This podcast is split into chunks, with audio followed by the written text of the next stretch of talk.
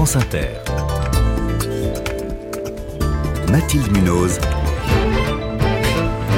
Le 5-7. Il est 6h21. Quelle peine pour Monique Olivier. Le verdict est rendu aujourd'hui au procès de la veuve du tueur en série Michel Fourniret. La réclusion criminelle à perpétuité a été requise à l'encontre de cette femme, jugée pour complicité dans l'enlèvement et le meurtre de trois jeunes filles, dont Estelle Mouzin, votre fille, Éric Mouzin. Bonjour. Bonjour. Merci beaucoup d'avoir accepté notre invitation. Euh, je le disais, la peine maximale a été requise, la perpétuité avec une période de sûreté de 22 ans. C'est impensable pour vous qu'elle est moins? Écoutez, c'est à la Cour de décider. nous, effectivement, ce que nous demandons, c'est que Monique Olivier ne sorte euh, plus de prison. Alors, euh, ça dépendra de son état de santé, parce qu'aujourd'hui, la durée de la réclusion euh, est fixée par le précédent euh, jugement de Charleville-Mézières. Et donc, elle pourrait effectivement sortir en 2000, euh, en 2032 ou 33. Ouais, oui, alors les, comptes varient. Ouais, et elle aura plus de 85 ans dans, dans, ces années-là. sur son rôle à elle, pour vous, la mort de votre fils est clairement un meurtre à quatre mains, pour reprendre l'expression de votre avocat? Alors c'est un meurtre à quatre mains, bien sûr. Alors Michel Fourniret n'étant pas là, ça, a contribué à, à, compliquer sérieusement les débats parce qu'on fait, on le fait toujours rentrer par la fenêtre. Mais si on s'intéresse à la participation de Monique Olivier dans la commission du crime, il est évident puisqu'elle reconnaît avoir euh, fourni la Libye téléphonique euh, garder Estelle pendant une durée qui a été calculée entre 4 et 6 heures, euh, ne rien avoir dit, euh, ne pas avoir pris soin d'un enfant qui avait été enlevé 24 heures avant et qui était détenu dans une maison crasseuse, non chauffée, sans, nourriture, sans eau. Elle lui aurait donné dans un grand moment de faiblesse un verre d'eau. Donc ce comportement est, est vraiment euh, condamnable, c'est le moins qu'on puisse dire. Au final, Éric Mouzin, après ces, ces, trois semaines de procès, est-ce que vous avez eu les réponses à vos questions?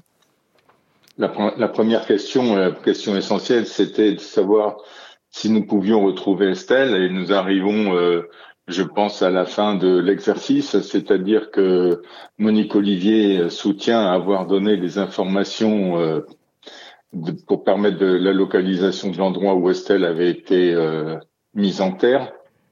Euh, la zone a été euh, fouillée avec beaucoup de beaucoup de moyens par les enquêteurs sous l'autorité de Madame Kéris et le corps d'Estelle n'a pas été retrouvé. Et elle a dit au cours d'audience ne pas se souvenir hein, où le corps a été euh, enterré.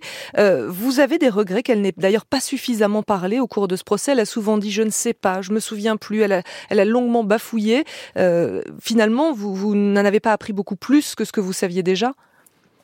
Non, euh, sur le sur le lieu de où Estelle a été mise en terre, non, nous n'avons pas appris grand chose. C'est simplement sur les, les conditions de euh, on va dire, de détention euh, d'Estelle que nous avons eu quelques détails, euh, mais vraiment très peu de choses. Mais les conditions dans lesquelles Monique Olivier été invitée à répondre ont peut-être contribué à ces réponses euh, très. Vous trouvez que le président de la Cour s'y est mal pris avec Monique Olivier? Alors, je pense que ça serait une outrage à magistrat que de commenter euh, le, la manière dont le président a dirigé euh, son procès.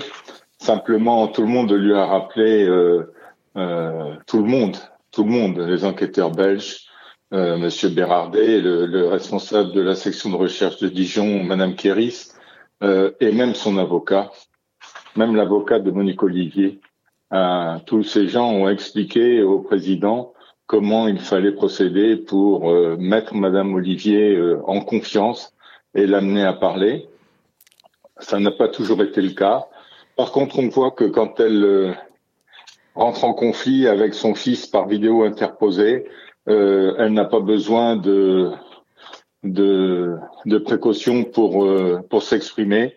c'est direct, c'est immédiat, c'est violent et, et là, il n'y a pas besoin de précaution.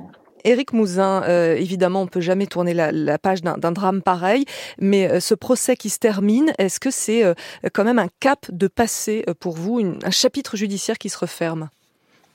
Bien sûr, c'était très important que le procès se tienne. On l'attendait depuis longtemps et on l'attendait depuis d'autant plus longtemps que nous étions associés, entre guillemets, par les, faits de procédure à deux autres familles, la famille Domès et à la famille Paris, qui elles attendent depuis 35 euh, ans et 30 ans euh, la tenue de ce procès. Et vous 20 ans. Oui, et nous 20 ans. Et il était très important que ce procès se tienne parce qu'effectivement, il va permettre euh, non pas de tourner une page, mais de marquer un point dans les, les disparitions de nos enfants euh, voilà. Et puis je pense que la mémoire des enfants a été évoquée. Euh, ils ne sont plus euh, des faits divers, mais je pense qu'au cours des, des, audiences, on leur a donné vie, on a rappelé qui elles étaient, comment elles étaient, ce qu'elles vivaient, les espoirs que tout le monde avait avec ces, ces jeunes femmes ou ces enfants. Et je crois que c'était aussi quelque chose de très important. Merci beaucoup, Éric Mouzin, euh, de nous avoir accordé euh, quelques minutes ce matin en direct sur France Inter. Et je le redis, le verdict sera rendu aujourd'hui au procès de Monique Olivier devant la Cour d'assises des Hauts-de-Seine.